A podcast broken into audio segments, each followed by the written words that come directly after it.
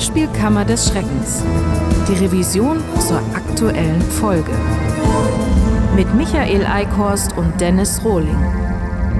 Und heute geht es um die Folge Der unheimliche Blender. Quatsch! Das, das ist ungelogen.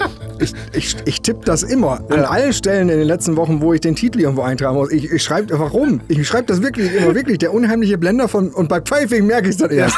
Der unheimliche Blender von, gibt es ein, ein, besseres Indiz dafür, wie scheiße dieser Titel ist? Ja, naja gut, weil natürlich Edgar Wallace, der Blender, ist ja äh, sinngemäß das, was über allen Wallace-Produktionen, also Oh, was die, gut, die ja. Produzenten der jeweiligen Produktion angeht, stehen Was könnte. ein schönes Beispiel dafür ist, wie gut du echt mit so einem Gedödel funktionierst. Ne? Du schreibst ja auch drei Viertel der Skripte und äh, genau von so einem Kram leben die. Ja, da kann man äh, seine, seine Neigungen ausleben. Ja. Besser als in Hörspielen. naja, Also, es geht um, äh, den unheimlichen Pfeifenwichser von Blending Castle. genau, aus der Reihe Edgar Wallace löst den Fall, die Folge 1. Ich glaube, es sind sogar auch einige weitere Folgen erschienen. Sollte man nach dieser Folge eigentlich nicht meinen, aber. Ich recherchiere das ja. live. Es gibt auf jeden Fall noch die Bande der Affen. Das irische Halstuch weiß ich noch. Ah, okay. Das ist wieder einer dieser Momente, wo ich wirklich mich wundere. Wie schlecht wir vorbereitet sind. Nee, eben gerade nicht. Also äh, wir haben ja immer den Ruch, dass wir die, die Stänkerer sind und immer nur alles negativ und so. Aber gerade so in so einem Moment, wo wir zumindest auf drei Titel so einer beschissenen Serie kommen, ich bin mir sicher, dass, dass die äh, lammfrommen Koryphäen der Hörspielszene es nicht schaffen würden. Also, das ist immer klar, dafür muss man jetzt nicht gelobt werden. Wir sind ja trotzdem die blöden Arschbacken, die alles immer äh, negativ auch runtermachen. Aber da ist es schon, also ein bisschen geben wir uns auch Mühe. So, Edgar Wallace löst den Fall. Kleiner Spoiler, das macht er nicht. Aber doch mit seiner Hilfe. Er spielt doch so eine wesentliche Rolle. Hätte man wirklich diesen komplizierten Fall lösen können, wenn man nicht. Äh, Ach du Scheiße. Sechs, sechs Klonten sind davon erschienen. Also der unheimliche Pfeifer von ist wieder los. Pfeifer von Blending Castle. Dann kam Folge 2 war das irische Halstuch. Folge 3 war der was? Der schwarze Armbrustschütze. Folge 4 die Glasaugenmenschen. Folge 5 die Bande der Affen.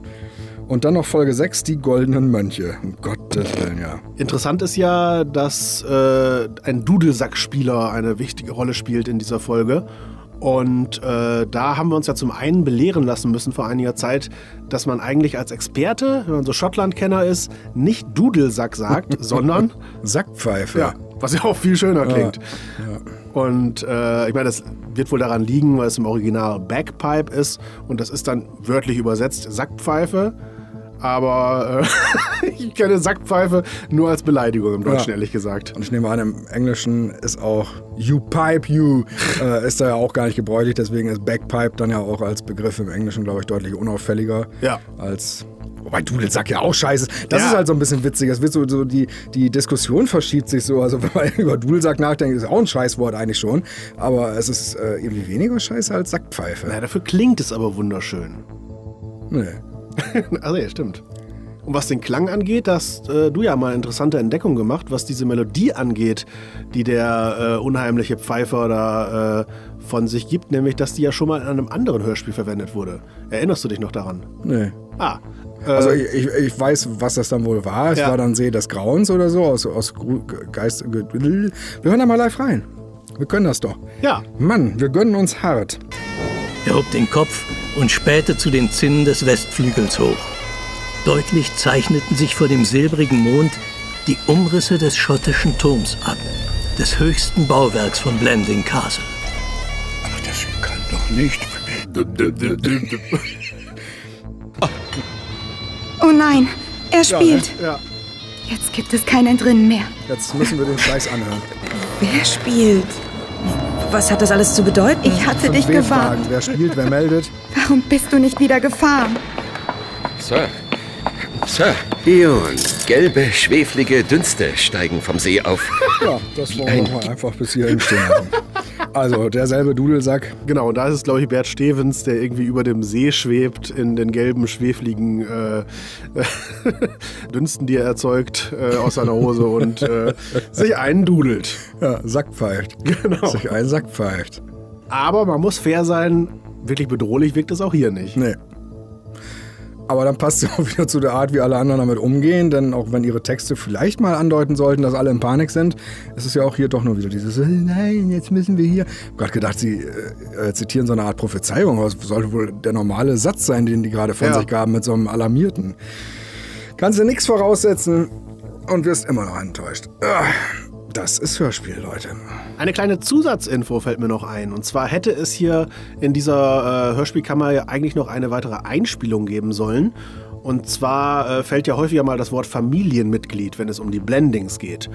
Und äh, wir hatten da einen lustigen Outtake von Waltraud Habicht, die als Lady Bedford mal selber dieses schwierige Wort zu meistern Das hatte. ist nicht schwierig. ja, für sie schon. Ja, für sie war alles schwierig. Und da hieß es auch irgendwas mit, und dann, sie hat aber statt Familienmitglied äh, immer andere Sachen gesagt, gerne mal sowas wie äh, das Familienglied.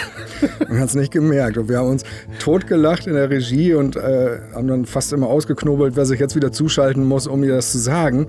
Weil wir so lachen mussten. Ja. Und sie hat es nicht. Ich Und glaub, hat dann so Formulierungen benutzt wie, ja, das war ein bisschen unsauber, du bist Genau. ein bisschen verhaspelt. Ja, ja, ja, genau. Also diese Umschreibung von sie zu, dazu zu bringen, ist noch. Ich glaube, wir haben ganz oft gesagt, den nochmal bitte, weil Ja. wir wirklich dachten, sie merkt das ja gleich ja. selber. Das sind ja so die klassischen Sachen, man macht das einmal falsch und dann beim nä- nächsten Mal macht man ja automatisch das richtig, was da ja richtig steht. nicht Äh. Aber sie hat Nein. Immer wieder wiederholt und wir haben uns äh, weggeroffelt in der Regie Ja. über das Familienglied.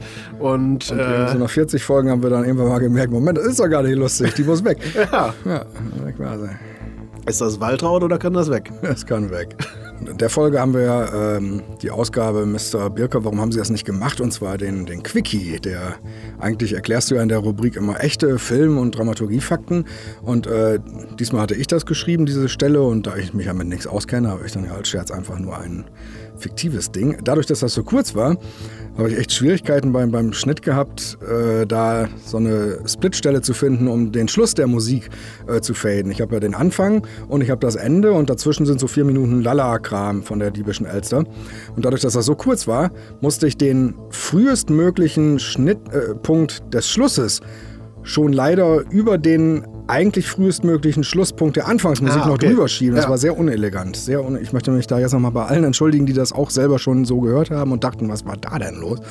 Und äh, Und ich möchte mich auch entschuldigen äh, für eine Falschbehauptung. Äh, ich bin gar nicht Professor Doktor. Das war nur ein Fake. hast du natürlich kalte Füße bekommen. Ne? Ja, ja. Das hast du die Amtsanmaßung. An einer Stelle hast du äh, im Text da Lord Scheiß dich ein eingesetzt. Wir machen ja gerne andere Begriffe für eigentliche Namen. Woher stammt Scheiß dich ein? Das ist ja, ist ja öfter mal bei uns drin. Weißt du das noch? Das müsste aus einer Kurzgeschichte von Andreas Laufhütte gewesen Genau. sein, äh, die, glaube ich, sogar erschienen ist in der Bibliothek der Albträume. Eine, Ach, die ist sogar bei uns. Oh mein Gott. ich glaube, ja, weiß man, nix. könnte das nachhören. alles. Also Ja, die ja, drei Leute, die es damals gekauft haben. Das war das Sanatorium, ne? Äh, ja, genau, richtig. Und äh, da gab es verschiedene Patienten und einer, der äh, ja, wurde Mr. Scheißdich Mist, eingenannt. genau, Mr. Scheiß dich ein. Warum er so genannt wurde, wird nicht ganz genau gesagt, aber es gibt Namen, bei denen es unklarer ist, Ja. wie sie dazu kamen, würde ich sagen.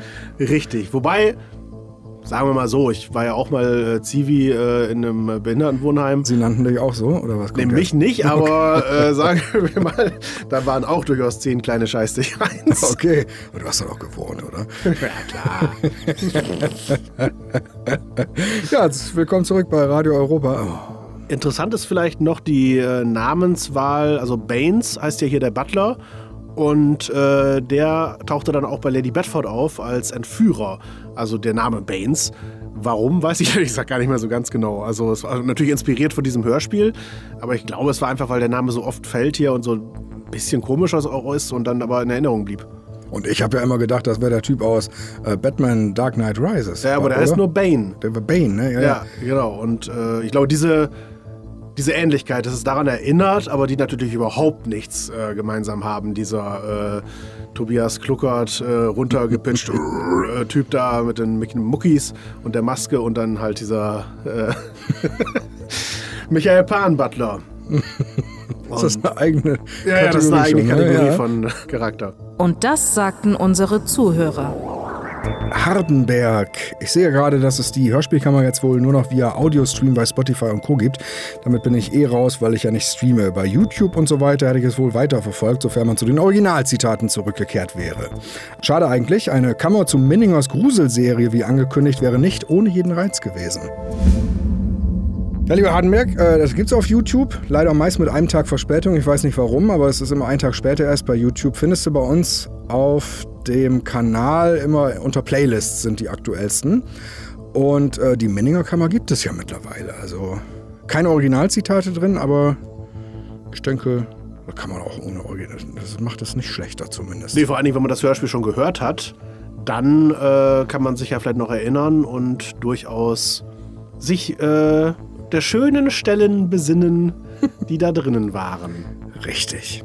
Aber wir haben natürlich den Anspruch, dass man unserer Kammer auch folgen kann, ohne das Hörspiel gehört zu haben oder ohne Ausschnitte zu haben. Es ist ja alles selbsterklärend und äh, die wichtigsten Szenen spielen wir ja auch nach. Besten sogar zweimal. Also schön ist, dass äh, dieser Faktor mit Edgar Wallace löst den Fall ja eigentlich, so egal ist, dass es wirklich im Hörspiel, nein, um, umgekehrt, in der Kritik auch erst am Ende erwähnt wird und zwar nicht als super Kniff, sondern weil ich weiß, dass schon als ich diese ursprüngliche Schleherz-Rezension für Amazon geschrieben habe, es mir, glaube ich, zum Ende erst wieder einfiel, ach ja, das ist ja auch noch, kommt ja auch noch vor. Und äh, als du es jetzt umgeschrieben hast, wahrscheinlich ähnlich.